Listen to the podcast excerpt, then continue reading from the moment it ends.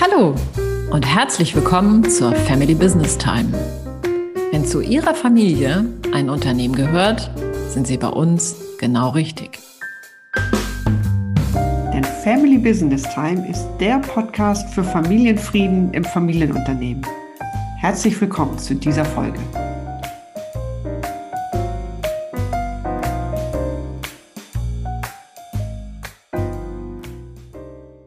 Unsere heutige Folge heißt Die Phasen eines Nachfolgeprozesses. Und wir betrachten darin in einem ersten Teil, warum für eine gelungene Nachfolgeregelung nicht ein Tag X der Stabwechselübergabe entscheidend ist, sondern dass eine erfolgreiche Regelung der Nachfolge ein fortwährender Prozess ist.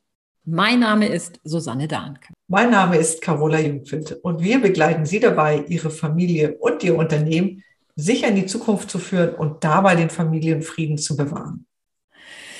Ja, liebe Carola, ich freue mich, dass wir heute so ein schönes, interessantes, kompaktes Thema haben und ich komme gleich mit einer persönlichen Erfahrung.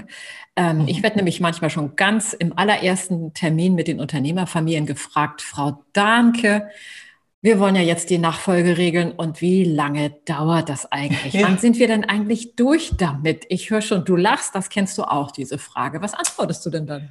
Oh ja, die Frage kenne ich wirklich auch und werde, in der Tat wird mir oft gestellt. Ich antworte dann meistens, das kommt ganz drauf an. Mhm. Und das finden die Unternehmerfamilien natürlich nicht so schön, weil es mhm. unbefriedigend ist, wenn ich das sage. Mhm. Aber die Arbeit mit Familienunternehmen, die zeichnet sich meines Erachtens eben durch eine Besonderheit aus. Und das ist, dass jede Unternehmens- und Familienkonstellation eben ganz einzigartig ist. Also so machen ja schon die Anzahl der Familienmitglieder, die Geschwisterkonstellation oder zum Beispiel auch die Generationszahl bereits ja einen großen Unterschied für den Nachfolgeprozess aus. Mhm, genau. Oder die Frage nach der Gesellschafteranzahl und auch die Größe des Unternehmens. Mhm, genau. Und daher ist eben jede Familie und ihr Unternehmen ganz individuell zu betrachten. Und Standardlösungen sind da einfach nicht angebracht. Es gibt daher auch kein Patent Patentrezept für die innerfamiliäre Unternehmensnachfolge und eben auch nicht in zeitlicher Hinsicht. Mhm.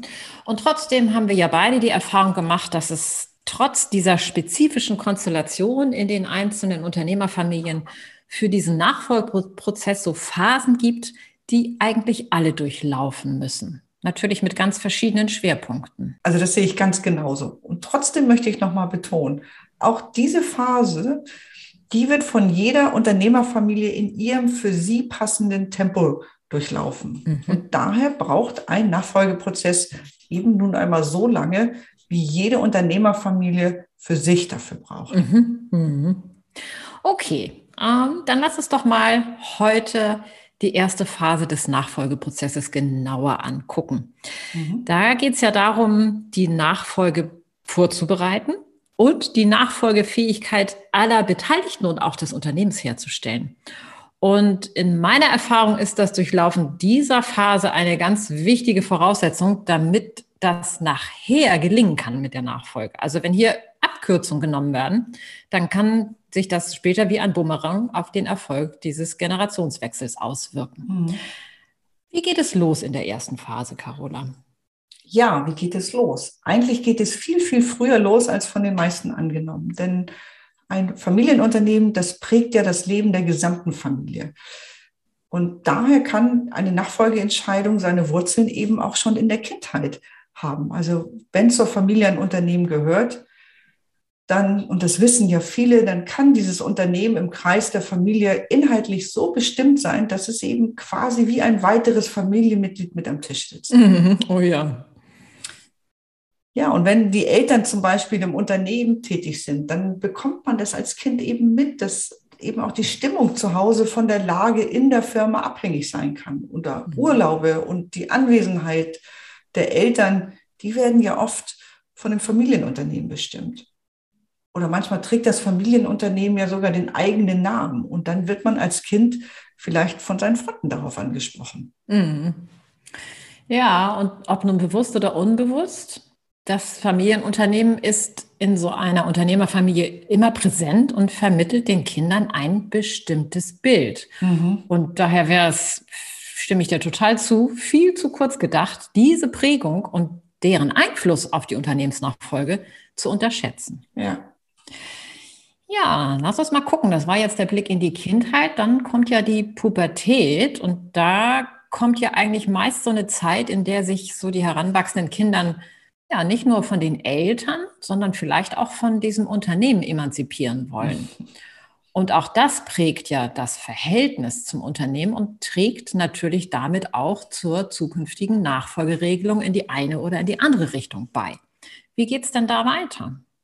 Ja, du hast ganz recht. Also jetzt ist die Kindheit vorbei und die Pubertät.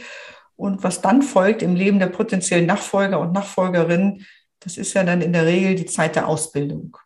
Und die die kann, muss aber nicht in einem Zusammenhang mit einer späteren Tätigkeit im Familienunternehmen stehen. Und meine Erfahrung ist, dass sich manchmal sogar dieses ambivalente Verhältnis, ähm, das die Pubertierenden zum Unternehmen haben, dass sich das fortsetzt und diese nachfolgende Generation ganz bewusst eine Ausbildung wählt, die möglichst keinen Bezug zum Unternehmen hat. Aber meine Erfahrung ist auch, es gibt eigentlich kaum eine Berufswahl, die nicht in irgendeiner Art und Weise auch auf die Übernahme einer Führungsposition in einem Familienunternehmen einzahlen kann. Mhm. Ja, da muss ich an eine Familie denken. Da hat sich der eine Sohn zum Schauspieler ausbilden lassen und war auch am Theater angestellt und hatte dann in seiner Rolle als Gesellschafter natürlich eine ganz große Kraft in seiner Sprech- und Auftrittskompetenz. Und ich denke gerade auch zum Beispiel an Krankenschwestern. Die haben ja eine soziale Kompetenz, die sie dann ins Unternehmen bringen, die nicht zu verachten ist sozusagen. Mhm. Mhm. Ja, aber zurück zum Nachfolgeprozess. Wir haben jetzt ganz viel auf die Menschen geguckt. Und wo steht das Unternehmen denn eigentlich? Wie sieht das denn eigentlich aus in dieser Phase? Also ich erlebe nämlich manchmal mit den Unternehmerfamilien und da passe ich immer sehr drauf auf, dass die in dieser Zeit sehr mit sich und dem anderen beschäftigt sind und irgendwie das Wichtigste aus dem Blick verlieren, nämlich das Unternehmen selbst. Ja, da hast du, glaube ich, einen ganz wichtigen Punkt angesprochen und der ist auch kritisch im gesamten Nachfolgeprozess. Denn natürlich hat auch das Unternehmen seine Überfähig Übergabefähigkeit herzustellen. Mhm. Oh ja, Darüber möchten unsere Hörerinnen jetzt bestimmt viel mehr noch wissen, Carola. Wie geht das? Ja, gerne. Ja, wenn wir uns das mal betrachten, wenn wir uns Familienunternehmer historisch anschauen, dann ist es ja so, dass sie traditionell ähm, eigentlich von einem Unternehmer oder von einer Unternehmerin geführt worden sind. Und dadurch war dieses Unternehmen stets sehr auf diese eine Person ausgerichtet. Mhm. Und jetzt in der Nachfolge geht es dann eben auch darum, eine Entscheidungsebene in der Firma zu etablieren, die einfach personenunabhängiger agieren kann. Mhm. Und das ist so wichtig. Und das ist ja schon auch eine große Herausforderung für den Unternehmer, denn schon jetzt muss er beginnen, einen Teil seiner Aufgaben loszulassen. Mhm, genau richtig. Aber der Gewinn, der ist dabei folgender. Denn wenn sich das Familienunternehmen tatsächlich jetzt, jetzt schon personenunabhängiger aufstellt, dann profitiert eben auch der gesamte Nachfolgeprozess davon. Denn in diesem frühen Nachfolgestadium, in dem wir uns ja hier gerade noch befinden, da ist ja noch überhaupt nicht absehbar, ob der interne Generationswechsel wirklich gelingen wird. Denn und sollte die innerfamiliäre Nachfolge nicht zustande kommen, dann ist das Unternehmen dennoch mit dieser neu gestalteten Führungsebene auf jeden Fall handlungsfähig. Und dieses rechtzeitige Umorganisieren, das nimmt der nachfolgenden Generation auch viel Druck, dass die Firma nur mit ihrer Person wird weiter bestehen kann. Mhm. Und das ist so wichtig für den Frieden in der Unternehmerfamilie. Mhm. Du hast gerade gesagt, es ist noch relativ früh. Kann man sagen, welches Alter die Beteiligten in diesem Stadium in etwa haben? Ja, da antworte ich auch wieder mit, das kommt drauf an. Also jedenfalls für die Next Gen die ähm, befindet sich jetzt ja wahrscheinlich am Ende ihrer Ausbildungsphase. Und das kann natürlich Anfang 20 sein, Ende 20 oder Mitte 30. Also da ähm, befinden wir uns ungefähr. Etwas konkreter kann man das eigentlich bei der abgehenden Generation sagen. Die sollte plus oder minus das 55. Lebensjahr äh, erreicht haben in dieser Situation. Ja, und warum das so ist, ähm, warum man das hier so konkret sagen kann, das liegt daran, dass auch die Banken das Nachfolgethema bei ihren Kunden mittlerweile auf, den, auf dem Schirm haben. Und das Lebensalter der abgebenden Generation, das gehört nämlich seit einiger Zeit zu ihren Kriterien für das interne Rating von inhabergeführten Unternehmen. Und das ist eben das 55. Lebensjahr. Und deswegen können wir das hier an dieser Stelle so konkret sagen. Okay, Kommen wir nochmal zurück zu unseren verschiedenen Abschnitten der ersten Phase. Also wir sind ja jetzt so langsam am Ende dieser Vorbereitungsphase. Mhm. Und so wie ich das erfahren habe und auch jetzt von dir wahrgenommen habe, wird es ja jetzt konkreter und konkreter. Was, was kommt jetzt? Schilderst du mal den letzten Teil dieser Phase, bitte? Ja, du hast recht. Wir nähern uns dem Ende und langsam wird es in der Tat äh, konkreter. Aber bevor der Einstieg, der konkrete Einstieg der nächsten Generation in das Unternehmen eben erfolgen kann, geht es ja jetzt überhaupt noch mal darum, den passenden Nachfolger oder die passende Nachfolgerin zu finden. Und mit der soll dann die Nachfolge konkret umgesetzt werden. Mhm. Und das ist, wie wir alle wissen, oder kann ein heikler Moment für die Unternehmerfamilie sein. Ja. Denn manchmal gibt es ja mehrere Kandidaten oder Kandidatinnen, vielleicht sogar aus verschiedenen Familienstämmen. Und da kann es hilfreich sein, ähm, vorab so objektive Eignungskriterien für die Nachfolge aufzustellen. Damit kann man diesem innerfamiliären Auswahlprozess ganz gut die emotionale Wucht sozusagen nehmen. Mhm. Denn solche objektiven Kriterien, die tragen dazu bei, dass Nachfolgeentscheidungen nicht persönlich genommen werden müssen, das wiederum hilft natürlich der gesamten Familie, ja. den Familienfrieden zu bewahren. Genau, also das ist wieder ein Nadelöhr eigentlich auf dem langen Weg der Nachfolge, ist ganz richtig. Ja, und es gibt noch eine weitere ganz wichtige Frage in diesem Nachfolgestadium zu klären, meine ich. Ähm, und die hat natürlich auch Einfluss auf die Auswahl der Nachfolger. Und das ist die Frage nach dem passenden Nachfolgemodell.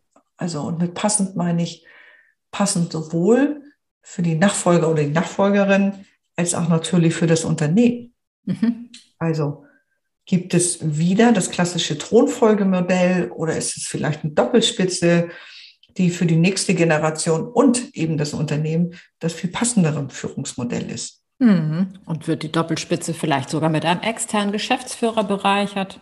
Mhm, All diese genau. Fragen gilt es jetzt zu klären. Und wenn die Unternehmerfamilie das geschafft hat und auch die Change-Prozesse im Unternehmen angestoßen worden sind, ja, dann sind eigentlich Familie und Unternehmen ganz gut vorbereitet, um die Nachfolge in der zweiten Phase dann wirklich konkret umzusetzen. Und welche Schritte das dann sind, das erfahren Sie in einer weiteren Podcast-Folge. Für heute möchte ich festhalten und noch einmal betonen, die Regelung der Nachfolge ist kein Zustand. Sie reduziert sich nicht auf das Festlegen auf den Tag X, an dem der Staffelstab übergeben wird. Die Regelung der Nachfolge ist ein Prozess, ein fortwährender Prozess. Und der beginnt meist viel früher als angenommen. Kommen wir nun zu unserem Inspirationsimpuls. Was hast du unseren Hörern und Hörerinnen für die Zeit bis zur nächsten Episode mitgebracht, liebe Carola? Zu unserem Thema, da gibt es äh, wieder einmal, wie ich finde, einen sehr guten Praxisleitfaden des Wittner Instituts für Familienunternehmen. Und auch das WIFO hat festgestellt, dass bestimmte Fragestellungen typischerweise immer wieder in einem Nachfolgeprozess auftauchen und hat daher einen Nachfolgeprozess in verschiedene Stufen aufgegliedert, die mit unserem Phasenmodell eigentlich sehr vergleichbar sind. Und den Link zu diesem Inspirationsimpuls den finden Sie wie immer in unseren Show Notes. Wenn Ihnen diese Themen bekannt vorkommen und Sie sich mehr Informationen zum Thema Familienfrieden trotz Familienunternehmen wünschen, dann besuchen Sie gerne unsere Website familybusinesstime.de. Da können Sie sich direkt zu unserem kostenfreien monatlichen Meetup, das Unternehmen, die Familie und ich anmelden. Darin erfahren Sie, warum welche Stolpersteine in Familienunternehmen und Unternehmerfamilien auftreten und wie man diese auflösen kann. Wir freuen uns auf Sie.